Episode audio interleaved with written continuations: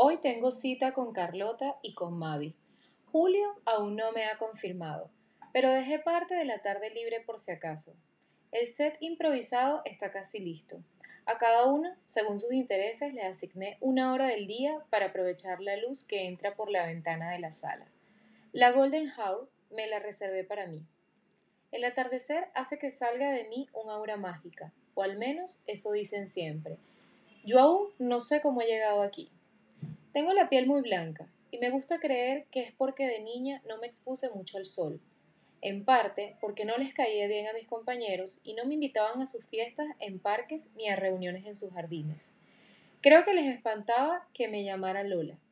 Es un apodo de Dolores, aclaraba como para salvar la situación.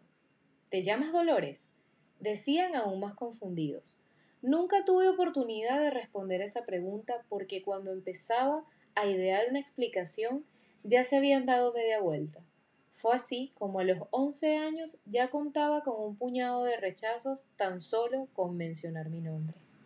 Lee la nota completa escrita por José Gregorio Bello en sellocultural.com.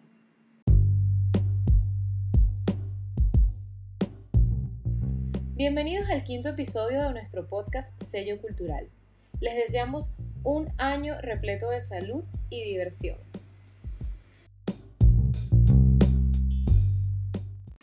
Y en el tema del día hablaremos del ciberacoso en tiempos de pandemia. El acoso en línea o a través de los teléfonos móviles ha aumentado recientemente debido a la pandemia y el confinamiento, y las siguientes cifras respaldan esta información. Las mujeres jóvenes entre 18 y 30 años son las más atacadas en espacios digitales. Al menos 9 millones de mexicanas han sufrido ciberacoso.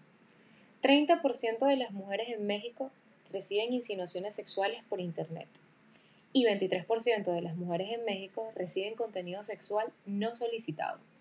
Según cifras reveladas por la Organización de Naciones Unidas y la Fundación Telefónica, el 55% de los jóvenes ha sido víctima de ciberacoso. Esta práctica, también conocida como matoneo, cobra cada día más víctimas entre la población escolar, y a pesar de que no es algo nuevo, la práctica ha sido llevada a las redes sociales, y va desde montajes difamatorios hasta mensajes amenazantes. El ciberacoso y la ausencia de protocolos.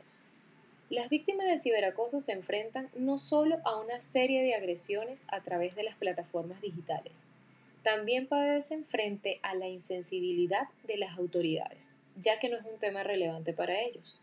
En el 2019, 24% de las mujeres consultadas fue víctima de ciberacoso, lo cual es una excepción de la violencia que viven a diario.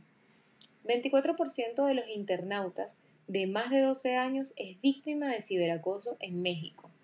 Las situaciones de acoso cibernético más experimentadas para las mujeres son las propuestas o insinuaciones sexuales, mientras que para los hombres son los mensajes ofensivos. Ante todas estas cifras y esta información, simplemente queremos dejar un mensaje de que estén alerta con los mensajes que reciban a través de redes sociales, con quienes se pongan en contacto, porque a veces simplemente queremos tal vez incrementar nuestro número de seguidores en nuestras redes sociales sin fijarnos realmente en quienes tenemos en estas plataformas digitales.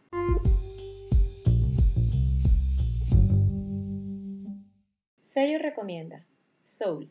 ¿Alguna vez te has preguntado acerca del origen de tus sueños, intereses y pasiones?